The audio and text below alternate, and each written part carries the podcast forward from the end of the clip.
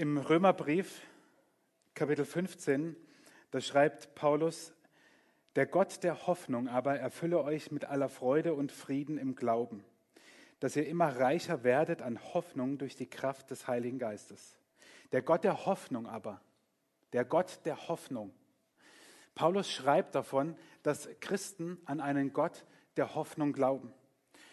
Und wir wollen dem auf den Grund gehen. Warum ist Gott unsere Hoffnung?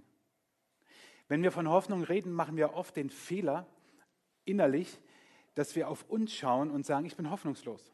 Ich habe keine Hoffnung mehr. Ich habe die Hoffnung aufgegeben, weil wir in uns hinein hören und schauen und da mag vielleicht nicht viel sein, aber viel wichtiger ist doch, ob der, auf den wir unsere Hoffnung setzen, auch wirklich tragfähig ist und ein festes Fundament sein kann, damit wir Hoffnung haben können. Weil sonst wäre doch alles nur ein frommes Wunschdenken. Sonst hätten die Religionskritiker recht, die sagen, dass der Glaube nur eine Krücke ist. Wir wollen euch in dem ersten Teil mit auf eine Reise nehmen, einmal sozusagen weltgeschichtlich und einmal ganz persönlich. Eine Weltgeschichte der Hoffnung. Hätten wir jetzt hier Sitze, wie im Europapark oder so, würde ich sagen, setzt euch hin, schnallt euch an, denn jetzt geht schnell. Wir werden in fünf Minuten durch mehrere tausend Jahre Weltgeschichte gehen. Und ich hoffe, dass wir am Ende dieser rasanten Fahrt erkannt haben, dass Gott immer und zu jeder Zeit ein Gott war, durch den Menschen Hoffnung geschöpft haben und durch den Situationen, die hoffnungslos waren, wieder hoffnungsvoll waren. Mehrere tausend Jahre machen wir in fünf Minuten. Seid ihr bereit? Das klang schon ganz gut. Seid ihr bereit? Also gut, ich hoffe, ihr seid zu Hause auch bereit dafür. Es beginnt alles am Anfang, nämlich bei der Schöpfung. Der hoffnungsvollste Satz der Bibel lautet so, im Anfang schuf Gott Himmel und Erde. Nicht anders beginnt die Weltgeschichte. Sie beginnt damit, dass ein Gott Himmel und Erde erschafft. Dass nichts durch Zufall entstanden ist, sondern dass es einen guten, wie wir ihn in der Bibel dann kennenlernen, liebenden Gott gibt, der diese Welt erschaffen und gewollt und dann kreiert hat. Und es geht weiter. Wir sind im Jahr ungefähr dreieinhalbtausend vor Christus. Die ganze Weltgeschichte wird noch einmal auf den Kopf gestellt, weil Gott die Menschheit rettet durch die Arche. 40 Tage hat es nur geregnet und Gott und seine, Noah und seine Familie werden durch die Arche gerettet. Und was sagt Gott am Ende? Er sagt, solange die Erde besteht, soll es immer Saat und Ernte, Kälte und Hitze, Sommer und Winter, Tag und Nacht geben. Und das gilt bis heute. Vor ungefähr 5.500 Jahren hat Gott das Noah gesagt, vor 5.500 Jahren. Bis heute hat es Bestand. Es gibt Hitze und Kälte, es gibt Saat und Ernte, es gibt Tag und Nacht. Es soll nicht aufhören, sagt Gott, bis heute nicht. Und wir gehen, wir machen ehrlich gesagt einen etwas größeren Sprung. 2000 Jahre vor Christus ungefähr gehen wir zu Abraham, den Gott ausruft, äh, rausruft aus seiner Heimat und sagt, geh in ein Land, das ich dir zeigen werde. Und dann bekommt Abraham, als er 100 ist, und seine Frau Sarah, als sie 90 ist, noch ein Kind. Ist für den Herrn irgendetwas unmöglich? Nächstes Jahr um die verabredete Zeit komme ich wieder, dann hat Sarah einen Sohn. So lesen wir das im ersten Buch Mose im 18. Kapitel, als Gott durch drei Personen Abraham erscheint und er und Sarah das gar nicht glauben können. Und Sarah lacht noch. Deswegen heißt ihr Sohn auch Isaak, weil es auf Deutsch heißt, er lacht aus dieser Hoffnungslosigkeit keine Nachkommen zu haben und eigentlich diesen perfiden äh, Denken Gottes, aus dir mache ich ein großes Volk, ja wie denn ohne Nachkommen? Macht Gott eine so große Hoffnungsgeschichte, dass sein Volk erwächst bis heute. Wir gehen weiter, einige hundert Jahre zu Josef, nachdem dieses Volk entstand und gewachsen ist. Josef und seine Brüder, die sich überhaupt nicht vertragen. Bis heute kennen wir Geschwisterstreit, aber keiner endete wahrscheinlich so. Sie verkaufen ihren Bruder und er erlebt in Ägypten Höhen und Tiefen, bis er zum zweitmächtigsten Mann wird und dafür sorgt, dass Ägypten andere Länder versorgt in einer Zeit der Hungersnot. Aber er erlebt viele Tiefen. Er sitzt im Gefängnis, er wird verkauft, er kommt in ein fremdes Land. Seine Familie ist weit weg von ihm. Er weiß nicht, wie es seinem geliebten Vater geht. Und am Ende dieser ganzen Geschichte sagt Josef zu seinen Brüdern, ihr wolltet mir Böses tun, aber Gott hat Gutes daraus entstehen lassen. Durch meine hohe Stellung konnte ich vielen Menschen das Leben retten. ungefähr 1700 vor Christus. Wir gehen weiter, ein paar hundert Jahre, spulen vor. Dieses Volk wurde größer in Ägypten, wuchs und wurde zu Sklaven. Gott befreit sein Volk aus Ägypten und führt es in die Wüste. Und dort steht es in der Zwickmühle zwischen dem herannahenden Heer der Ägypter und dem Meer vor ihnen. Sie wählen zwischen Ertrinken oder abgemurkst zu werden. Mittendrin stehen sie und wissen nicht weiter. Und dann sagt Mose zum Volk, nachdem er mit Gott gesprochen hat, der Herr selbst wird für euch kämpfen. Wartet ihr nur ruhig ab. Mitten in dieser Situation. Und wir wissen, was passiert ist. Die Bibel berichtet es uns dann. Das Meer teilt sich und das Volk geht durch. Aus einer hoffnungslosen Situation, einer Zwickmühle, wird Hoffnung. 300 Jahre später, König David, ungefähr 1000 vor Christus. So oft wurde er von König Saul verfolgt, wurde er angegriffen. Er war an seinem Hof eigentlich, um ihn zu bespaßen. Er musste dann einen Söldnerherr um sich scharen, hat Höhen und Tiefen erlebt, hätte Saul umbringen können, als er ihm begegnete, unterwegs in einer Höhle, hat sich rangeschlichen, so nah, dass er ihn hätte töten können. Er hat es nicht gemacht und er dichtet und komponiert Lieder und Gebete, nur exemplarisch dieser Psalm 62. Bei Gott allein soll meine Seele Ruhe finden. Von ihm kommt meine Hoffnung. Wir spulen die Zeit vor. Es kommen weitere Könige. Mehrere hundert Jahre kommen Könige und dann passiert die politische Katastrophe. Das Volk kommt ins Exil. Die babylonische Weltmacht übernimmt die Herrschaft sozusagen über das Volk Gottes und deportiert es ins weit entfernte Babylon. Und mitten hinein in dieses Exil im sechsten Jahrhundert vor Christus spricht Gott durch Jeremia ich, der Herr, habe Frieden für euch im Sinn und will euch aus dem Leid befreien. Ich gebe euch wieder Zukunft und Hoffnung. Mein Wort gilt. Warum sagt Gott, mein Wort gilt? Weil es gilt und weil es sich bewahrheitet hat. Weil im ausgehenden Ende, im ausgehenden, zu Ende gehenden sechsten Jahrhundert wird das Volk Israel entlassen und kehrt zurück. Gottes Wort gilt. Und dann bricht eine Zeit an, so ab dem vierten Jahrhundert vor Christus, der wir auch die Zeit des Schweigens nennen könnten. Maleachi ist der letzte Prophet im Alten Testament, das letzte Buch. Zwischen Maleachi und Matthäus, wenn wir die Bibel chronologisch einfach nehmen, liegen ungefähr, Pi mal Daumen, vier Jahrhunderte. In der Bibel lesen wir nichts darüber. In außerbiblischen Quellen ja, aber die Bibel schweigt, was in dieser Zeit ist. Und Maleachi endet sein Buch mit einer großartigen Verheißung hin auf Jesus und sagt, euch aber, die ihr meinen Namen fürchtet, soll aufgehen die Sonne der Gerechtigkeit und Heil unter ihren Flügeln. Die Sonne der Gerechtigkeit ist ein Bild für den Messias, der dann kommt. Und dieser Messias, der kommt mit großer Kraft. Und dieser Messias, Jesus, er kommt und macht aus hoffnungslosen Menschen hoffnungsvolle Menschen. Nur exemplarisch die Frau am Brunnen, der er begegnet, die in der Mittagshitze Wasser schöpft, weil sie niemandem begegnet will, begegnen will. Sie war mit so vielen Männern im Bett, man konnte schon nicht mehr zählen. Gut, in der Bibel steht, es waren fünf, aber vielleicht waren es auch mehr. Sie war voller Scham. Die Leute im Ort kennen wir heute nicht mehr. Die haben getratscht. Die haben sich das Maul zerrissen über sie. Also ist sie dann an den Brunnen gegangen, wo sie wusste, da begegnet sie, begegnet sie niemandem dieser Tratschweiber und Tratschkerlen. Äh, und sie ist dorthin gegangen in der Hoffnung, dass sie in aller Ruhe Wasser schöpft und dann zurückgeht. Hoffentlich sieht mich niemand, hoffentlich macht mich heute niemand an, hoffentlich stecken sie heute nicht ihre Köpfe zusammen und lästern wieder über mich. Und dann begegnet, es, begegnet sie Jesus. Und sie redet mit Jesus und sie erfährt, er ist der Messias. Ich mache das jetzt ganz schnell und wird von seiner Liebe so erfasst, dass sie zurückgeht in, dieses, in diesen Ort, an diesen Ort der Scham und von Jesus erzählt. Und dann, ihr habt es schon längst gelesen, heißt es am Ende dieses Kapitels, es glaubten aber an ihn viele der Samariter aus dieser Stadt um des Wortes der Frau willen.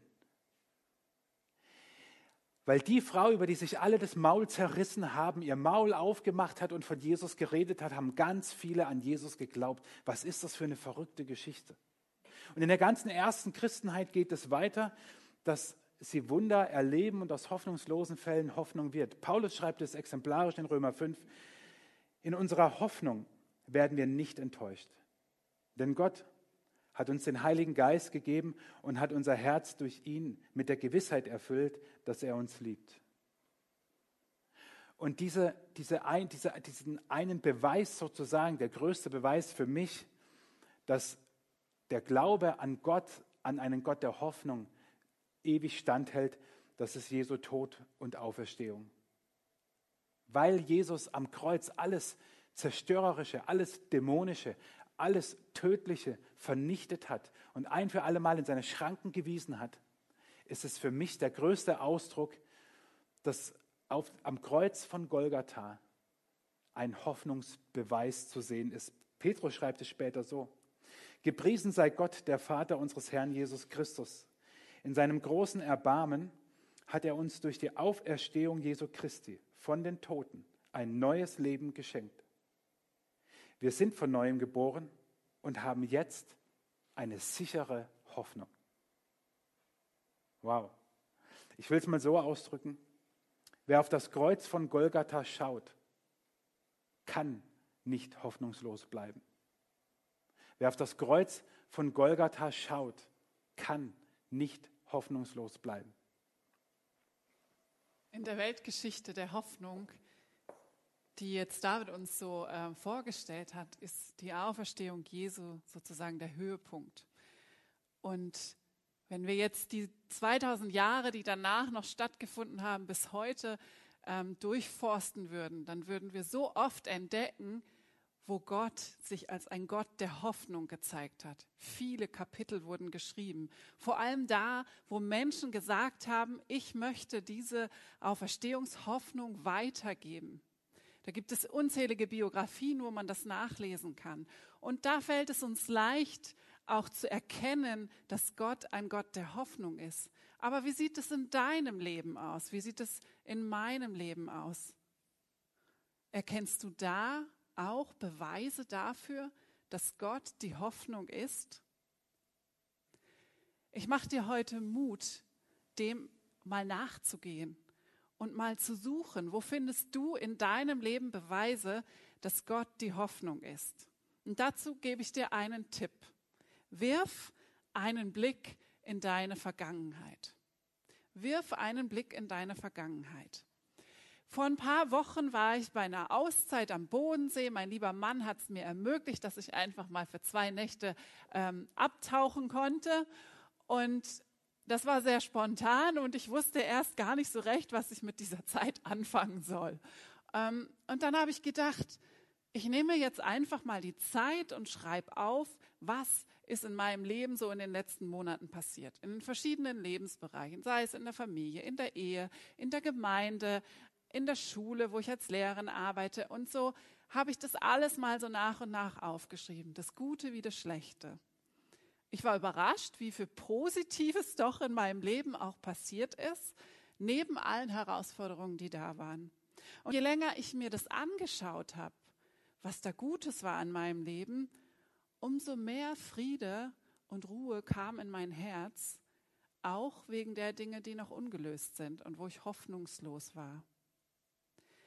Dieser Rückblick zu sehen, wo Gott gewirkt hat in meinem Leben, hat mir Hoffnung gegeben, vertrauensvoll auch in die Zukunft zu schauen. Auch dieser berühmte König David hat diesen Blick zurück praktiziert. Er hat es gemacht. Wir lesen das im Psalm 103. Lobe den Herrn meine Seele und vergiss nicht, was er dir Gutes getan hat. Vergiss nicht, was er dir Gutes getan hat. David fordert seine Seele auf, mal zurückzuschauen, mal in die Vergangenheit zu schauen und zu sehen, was Gott alles Gutes getan hat. Und ihr werdet merken, bei diesem Rückblick werdet ihr sehen, so wie ich es auch gesehen habe, wo Gott mich gesegnet hat, wo er Gebete erhört hat. Und das hat mir so viel Hoffnung gegeben, auch für die hoffnungslosen Situationen. Ich will das mal an einem Beispiel verdeutlichen. Vor fünfeinhalb Jahren sind wir hierher gezogen und jeder, der schon mal einen Umzug hinter sich hat, weiß, was das bedeutet. Besonders auch mit Kindern. Weil wenn ich mit Kindern umziehe, dann mache ich mir nicht nur Sorgen um mich selber, sondern auch Sorgen um meine wunderbaren Kinder. Werden sie Anschluss finden? Werden sie sich wohlfühlen? Man reißt sie ja aus dem raus, wo sie waren.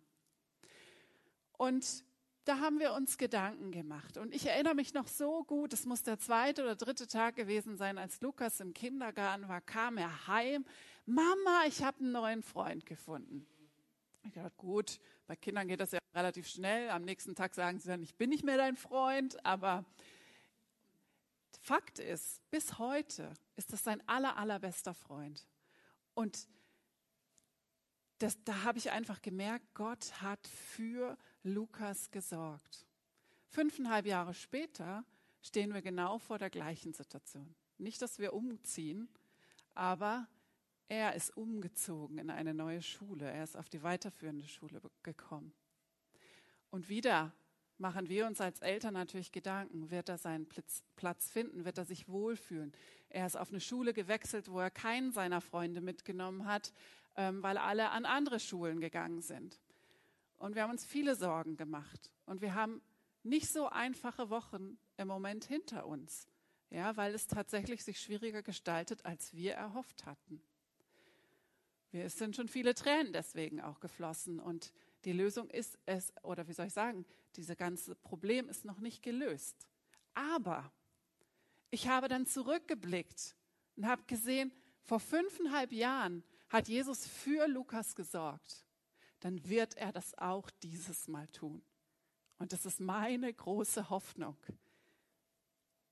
Und ihr seht, es lohnt sich, den Blick nach hinten zu werfen, um zu sehen, ja, Gott hat da für mich gesorgt und er wird es auch jetzt wieder tun. Aber warum bin ich mir da so sicher?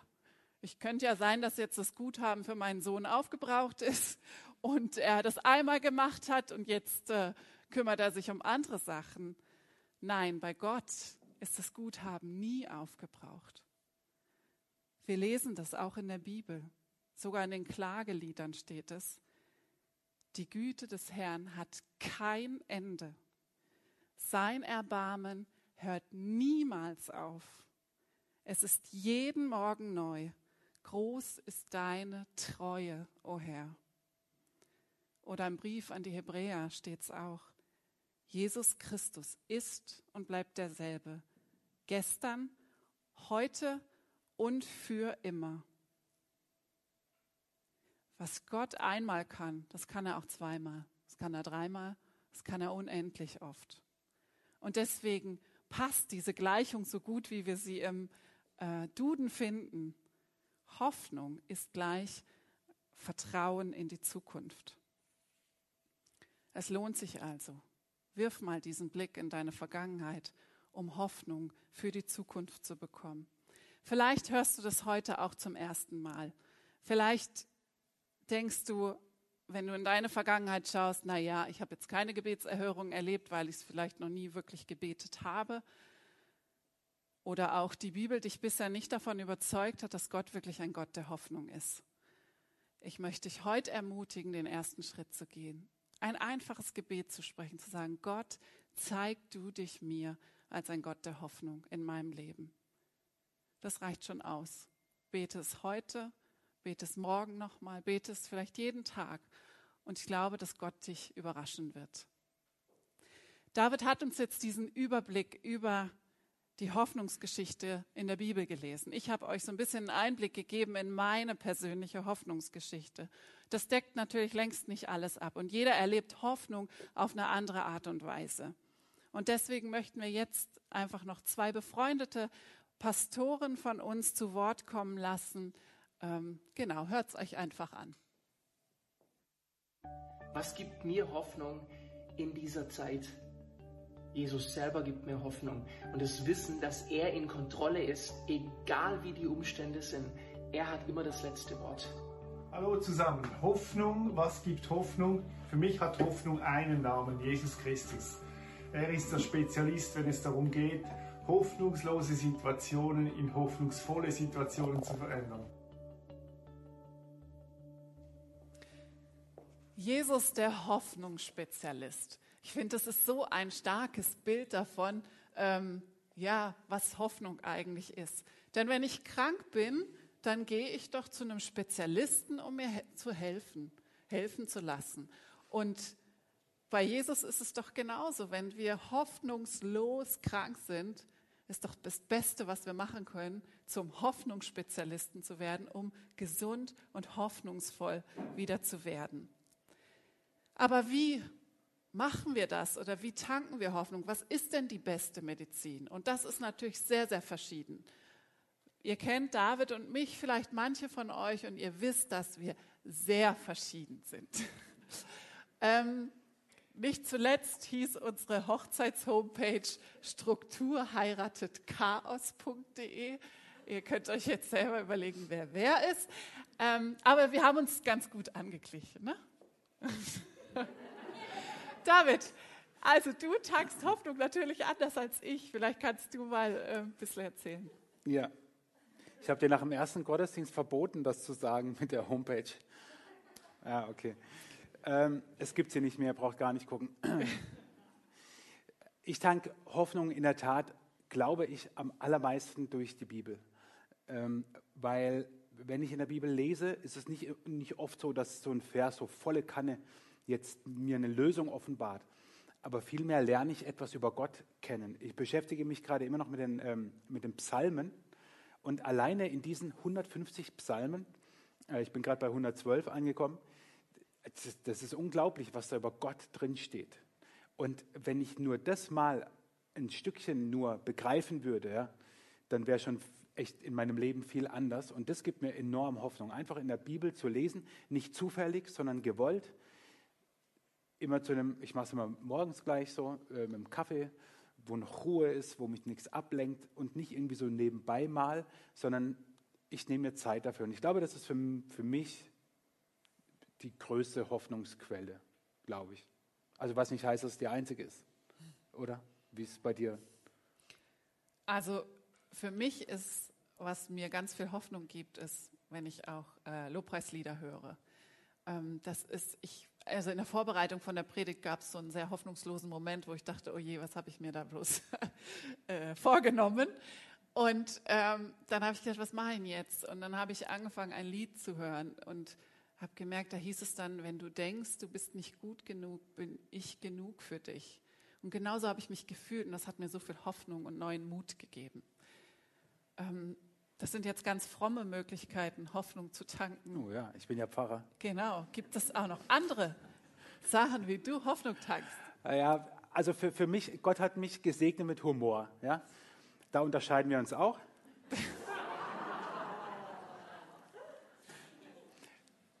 so. Bei wem darf ich Mittagessen?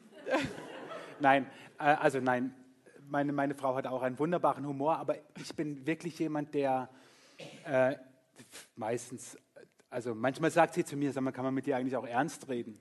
Also ich, Gott hat mir wirklich ein hohes Maß an Humor gegeben und das ist nicht bei jedem so, das weiß ich, aber jeder hat Humor. Und ähm, ich, ich glaube, dass Humor einfach ganz, ganz viel hilft. Also mir hilft es enorm viel. Ich mache es manchmal auch ich sage es manchmal meinen Kindern auch, wenn sie wieder über die Hausaufgaben jammern oder also über so Dinge, die keine Probleme sind, dann, dann sage ich ihnen, und das ist auch so meins, dass ich sage, es gibt immer jemand, der ist schlechter dran. Also sei froh. Es ist ganz einfach. Und ich kann das jetzt noch leicht sagen, weil mir geht es ja wirklich gut. Ja, ich weiß nicht, ob ich das noch sagen könnte, wenn ich mal wirklich mitten auf gut Deutsch in der Scheiße sitze dass ich sage, es gibt noch jemand, dem schlechter geht. Vielleicht empfinde ich es dann nicht so. Aber im Moment ist es so meins, wo ich sage, hey, pff, keep smiling. Also damit werden ja die Sachen nicht besser, aber ich nehme sie irgendwie leichter. Ich nehme sie nicht so ernst. Es ist doch nicht alles schlecht im Leben. Also das, das, das, das ist so auch etwas in dieser Tristesse jetzt gerade, in diesem Lockdown. Äh, mich regt das so auf, wenn Leute nur, nur schlecht reden. Es, soll ich jetzt einen Witz erzählen, oder? Aber es ist tatsächlich so, ähm, und das ist auch das, wo ich so dankbar bin, dass ähm, ich mit dem David verheiratet bin. Für ihn ist das Glas nicht nur halb voll, es ist immer übervoll. Und bei mir ist es halt tendenziell eher halb leer. Und das gibt mir auch Hoffnung, ja, sich mit Menschen zusammenzutun, die hoffnungsvoll sind, ja, dass man wirklich sich Leute sucht oder bewusst verabredet und sagt, mit denen treffen wir uns mal wieder, weil wenn wir da von nach Hause fahren, dann mhm. haben wir Hoffnung getankt und dann hat es uns gut getan. Und das kann auch mal zusammen Fußball schauen sein oder, oder ein Spieleabend oder ein leckeres Essen sein. Aber umgebt euch mit hoffnungsvollen Menschen. Ich habe das auch mit einer Freundin erlebt, jetzt, äh, das war vorletzte Woche, wo ich auch so einen hoffnungslosen Moment hatte. Ich habe mit ihr telefoniert und dann hat sie einfach zu mir gesagt, Damaris, ich will dir heute zusprechen, dass Jesus dein Versorger ist. Und dieses Wort Versorger, das hat wie so eine Bombe bei mir eingeschlagen und es hat mich die ganze Woche begleitet, dass ich immer dachte, ja, Jesus, du bist mein Versorger. Und ähm, das ist auch so ein hoffnungsvoller Mensch, mit dem ich mich abgegeben habe und der mir neue Hoffnung gegeben hat. Darf ich noch was Frommes sagen? Ja. Okay. Das habe ich nämlich vorhin vergessen. Eins, was, was, wo ich auch sehr viel Hoffnung tanke, ist, wenn ich andere Predigten höre oder ähm, äh, lese ähm, im Internet oder in Büchern. Ich lese sehr viel geistliche Literatur, theologische Literatur, aber höre auch ganz viel beim Joggen, höre ich eigentlich nur Predigten und Lobpreis dann hinterher noch ein bisschen. Aber ähm, also da gehen mir manchmal Dinge auf. Ich bin so dankbar für, für, für, für Menschen, die predigen. Und ich höre das und denke, boah, krass, ich habe erst die Woche vom Konstantin Kruse von der Ecclesia Church in Nürnberg total coole Predigt gehört. Da sind mir so echt einige theologische Groschen gefallen. Ähm, also da, und da tanke ich auf, ähm, da tanke ich Hoffnung auf, weil das ist ja ganz einfach. Wenn, wenn, wenn Gott es noch für die Möglichkeit hält, dass ich noch mehr lernen kann, dann hat er noch Hoffnung für mich. Also versteht ihr? Wenn Gott sagt, ich bin noch nicht am Ende mit dir, sondern da kannst du noch was lernen, dann hat er ja noch was vor damit irgendwie. Und das allein das macht mir schon Hoffnung. Die Inhalte, die machen mir noch mehr Hoffnung. Also das ist so etwas, wo ich auch ganz, ganz viel auftanke und euch ermutige. Ähm, hört euch gute Predigten an. Äh, also nicht nur unsere, sondern wirklich gute Predigten. Äh, da kann man so viel auftanken und lernen. Das war jetzt missverständlich. Willst du noch was sagen? Also es gibt auch Menschen, die äh, schreiben sogar Lieder darüber, wo sie Hoffnung tanken. Und wir freuen uns heute ganz besonders, dass die Sarah mit ihrer Tochter Gloria uns ein selbstgeschriebenes Lied singen wird, wo sie beschreibt, was ihr Ort ist, wo sie Hoffnung tanken kann. Das Lied heißt Ruheort.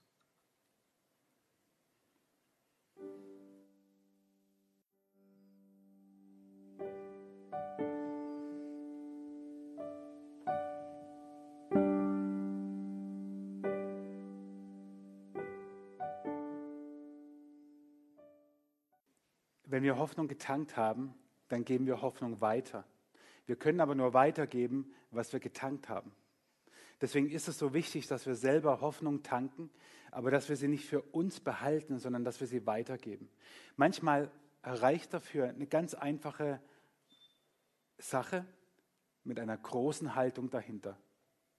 Wir hören gleich zwei kurze Statements nochmal von, von Peter und von Reto, wie sie Hoffnung weitergeben, die relativ einfach klingen.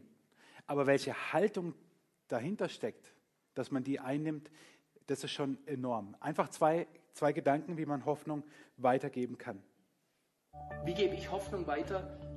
Ganz persönlich habe ich mich entschieden, ich möchte an dem Meckern und über äh, Thematisieren von Corona gar nicht so teilhaben, sondern an den Lösungen, an der Liebe, die man weitergeben kann, an der Hoffnung, an diesem Denken auch, dass Gott gut ist und dass Jesus in Kontrolle ist. Und ich bemühe mich mehr, das weiterzugeben und eher die Leute auch zu motivieren, zu beten und im Gebet Gottes Gegenwart zu suchen, anstatt sich zu sehr Sorgen zu machen. Wie ich das mache, wie gebe ich Hoffnung weiter? Oft frage ich Menschen einfach, ob ich für sie und mit ihnen beten darf. Und dann gehen wir zusammen zu Jesus und dann entsteht Hoffnung. Gebet als eine ganz wunderbare Möglichkeit, Hoffnung weiterzugeben, für andere zu beten, ähm, bewusst auch jemanden das anzubieten, für ihn zu beten. Das ist eine Möglichkeit. Am Anfang haben wir euch erzählt von dieser Aktion 28 Tage Hoffnung. Ähm, wir machen das so, dass wir in diesen 28 Tagen vor allem über die sozialen Medien Hoffnung verbreiten Das kann sein in, Form eines lustigen Videos. Es kann auch mal ein Bibelvers sein, eine schöne Grafik, irgendein Erlebnis, was man hatte. Also sowas teilen wir meistens unter dem Hashtag 28 Tage Hoffnung und da könnt ihr ganz kreativ werden. Es kann natürlich auch einfach ähm, WhatsApp-Status irgendwas sein. Also nutzt diese sozialen Medien. Nicht jeder von euch ist aber in sozialen Medien aktiv. Es gibt auch Offline-Möglichkeiten, Hoffnung zu verbreiten. Zum Beispiel mal wieder eine Karte zu schreiben. Ich weiß nicht, wie es euch geht. Ich liebe es, echte Post zu kriegen, also keine Rechnung, sondern echte Post zu kriegen, also handgeschrieben, ja, weil eine WhatsApp schreibt man schnell mal, aber wenn sich jemand die Mühe macht, eine Karte zu schreiben, das gibt unheimlich viel Hoffnung. Also vielleicht ist das eine Möglichkeit für dich. Oder jemand anzurufen, zu sagen, Mensch, der ist in einer hoffnungslosen Situation. Vielleicht kann ich dem durch meinen Anruf oder eine Einladung auf einen Kaffee. Wir dürfen uns ja immer noch mit zwei Haushalten treffen. Also nutzt die Chancen, die ihr da habt. Manchmal ist es vielleicht aber auch eine bewusste Entscheidung zu sagen, ich mache gerade in dieser Zeit trotzdem Dinge. Ja, weil wir lassen uns schnell von diesen ganzen äußeren Bedingungen auch so in so einen wie soll ich sagen, so einen Sofa-Modus rein, ähm, weil ja, man darf ja jetzt eh gerade nichts. Nein, nutzt es, nutzt die Möglichkeiten, die ihr habt und macht es trotzdem, verabredet euch trotzdem natürlich mit allen, äh, wie sagt man, Rahmenbedingungen. Ja? Als ich das so vorbereitet habe, kam mir noch eine weitere Idee, dachte ich so, also 28 Tage Hoffnung, wir sind jetzt schon bei der Halbzeit, 14 Tage sind schon rum von unserem Lockdown Light. Ähm, und danach geht es ja weiter mit dem Advent. Wie cool wäre das, wenn jeder von uns sich vornimmt, einen Hoffnungsadventskalender zu machen? Das heißt, ihr nehmt euch jeden Tag im Advent eine Person vor, der ihr irgendwie Hoffnung bringt. Auf welche Art und Weise auch immer. Nehmt das mal mit und überlegt euch, ob das nicht eine Möglichkeit wäre, ähm, Hoffnung weiterzugeben. Jetzt freue ich mich, dass ich euch noch ein Projekt vorstellen darf. Und äh, da geht jetzt ein Gruß in meine Heimat. Also, liebe Bremer, ähm, schön, dass ihr auch dabei seid. Denn ihr habt am Anfang schon gesehen einen kurzen Beitrag von Johannes Müller von der Bremisch-Evangelischen Kirche, der das Leithaus Bremen leitet. Und die haben auch eine ganz tolle Möglichkeit, wie sie Hoffnung weitergeben, nämlich mit dem äh, Projekt Prayer to Go. Ähm, das ist was, wo wir selber sogar Hoffnung tanken können. Und schaut es euch einfach selber nochmal an. Mein Name bedeutet, Gott ist gnädig. Johannes heißt, Gott ist gnädig. Und das ist eine Hoffnungsbotschaft. Und diese Hoffnungsbotschaft wollen wir weitergeben. Ich gebe sie weiter. Jeden Tag kann man ein geführtes Gebet bekommen, zugesandt per WhatsApp oder das kannst du auch als Podcast hören. Gott gibt uns Hoffnung jeden Tag. Und sein Hoffnungstank ist immer gefüllt und daraus dürfen wir schöpfen und dürfen auch es weitergeben, auch anderen Menschen. Eine andere Möglichkeit, Hoffnung weiterzugeben, ist, wenn du das, was du gerne tust, einfach öfters machst. Und wenn du das, was du gerne tust, zusammen mit anderen machst. Da gibst du Hoffnung weiter. Schon gewusst? Was tust du gerne? Tu es öfters und mach es mit anderen und es entsteht Hoffnung. Wir wollen euch ein letztes, kurzes, kleines Projekt vorstellen von einer Sängerin, die heißt Judy Bailey. Ich nehme an, einige von euch kennen sie. Wer kennt Judy Bailey? Ja, ja ganz viele von euch. Sehr schön. Judy Bailey hat nämlich eine Aktion. Sie kann singen und sie kennt viele, also macht sie das, was sie kann, öfters mit anderen. Und zwar nennt sie diese Aktion Hope Songs. Jeden Abend, gerade in diesem Lockdown, auch schon im ersten Lockdown, jetzt auch, jeden Abend um 19.30 Uhr könnt ihr über, ihren, ihre, über ihre Facebook-Seite, ihr müsst aber nicht bei Facebook registriert sein, über ihre Facebook-Seite oder auch der Link ist auch über ihre Homepage, machen sie Hope-Songs. Das heißt, sie oder befreundete Künstler spielen 20, 30, 20, 25 Minuten und geben einige Hoffnungsbotschaften mit. Das ist total cool. Ein paar Mal habe ich reingeguckt und Sie erzählen so ein bisschen drüber, wie das zustande kam. Warum Sie da gleich im Dunkeln sitzen, das werdet ihr nachher dann sehen, das verrate ich jetzt noch nicht. Wir haben immer wieder Küchenkonzerte gemacht und gesagt, gerade wo es jetzt schwer ist, wo viele Konzerte ausfallen, wo viele Menschen zu Hause sitzen und wir eben auch, lassen wir die Hoffnung nicht unterkriegen, haben mit der Familie hier gesessen und sitzen immer noch. Guck, guck mal vorbei bei Hope Songs gerne. Und äh, singen einfach Hoffnungslieder gegen diese Dunkelheit. Ja, wir glauben, die Dinge werden sich verändern. Ja. ja. Ach, und übrigens Geheimtipp, wenn ihr die Melodie und den Rest des Liedes hören wollt, dann freuen wir uns total, wenn ihr euch anhört, das Leben ist nicht schwarz-weiß. Unsere neue Platte ist auch so eine Hoffnungsplatte für besondere Zeiten geworden. Genau. Okay, alles Gute euch. Ich schicke euch eine große Umarmung von hier und ähm, hoff einfach weiter. Ciao. Ciao. Bye bye. Wenn ihr wollt, jeden Abend 19.30 schaut rein bei Hope Songs oder ihre Platte. Ich mache jetzt ein bisschen Werbung. Ich habe ihnen geschrieben, macht ein bisschen Werbung. Die haben ein bisschen wenig Werbung dafür gemacht. Das ist so genial, was sie für Stories schreiben und mit Texten und Lesungen dazu. Das Leben ist nicht schwarz-weiß. Ähm, auch damit könnt ihr Hoffnung weitergeben, wenn ihr Künstler unterstützt und CDs kauft und nicht nur streamt. Ähm, aber schaut vorbei und tankt diese Hoffnung. Jeden Abend 19.30 Uhr. Wir werden all diese, diese Aktionen, diese, diese Links und, und, und Ideen, die werden wir auch in unserem Telegram-Kanal posten. Also abonniert den, dann, dann kriegt ihr da nochmal die, die Infos, könnt das alles machen. Weil ich glaube, dass wir jetzt in dieser Zeit besonders Hoffnung brauchen. In einer Zeit, die man ja auch rein jahreszeitlich als eine sehr dunkle Zeit wahrnimmt. Immer dann, wenn Hoffnung uns fehlt erleben wir das als etwas sehr, sehr Dunkles. Und Hoffnung entsteht dort, wo in die Dunkelheit Licht kommt. Und eines sollten wir dabei wissen. Licht vertreibt Dunkelheit. Immer. Licht vertreibt Dunkelheit. Immer. Ein König hatte zwei Söhne. Und er merkte, dass es mit seinem Leben dem Ende entgegenging und einer dieser beiden Söhne sollte sein Nachfolger werden und über das Reich herrschen. Und er rief eines Tages diese zwei Söhne zusammen mit den Weisen aus seinem Reich und überlegte, wie kann ich herausfinden, welcher der beiden der bessere ist. Er gab ihnen eine Aufgabe. Er sagte zu ihnen, hier habt ihr jeder von euch fünf Silberstücke. Geht und füllt, bis der Tag zu Ende ist, die Halle des Schlosses bis oben hin. Mit was überlasse ich euch? Die Weisen, die Berater des Königs nickten zufrieden und dachten, es ist eine gute Aufgabe. Und so sind beide Söhne losgegangen. Und der erste kam schon relativ schnell an einem Feld vorbei, an dem Zuckerrohr geerntet wurde. Und er sprach mit den Arbeitern und mit, den, mit dem Aufseher der Arbeiter und handelte mit den fünf Silberstücken einen Deal aus und sagte sich, ich fülle die Halle des Schlosses bis oben hin mit den ausgepressten Zuckerrohren, die man nicht mehr braucht. Also für die fünf Silberstücke haben die Arbeiter alles zusammengekarrt, haben die Halle bis oben hin gefüllt. Auftrag erledigt.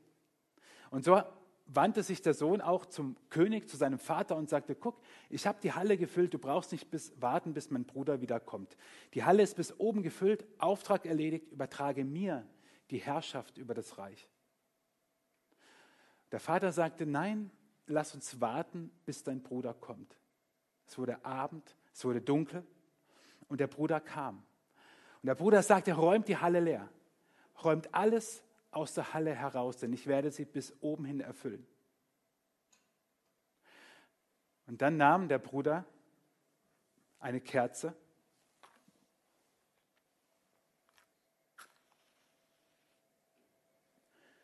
und zündete die Kerze an.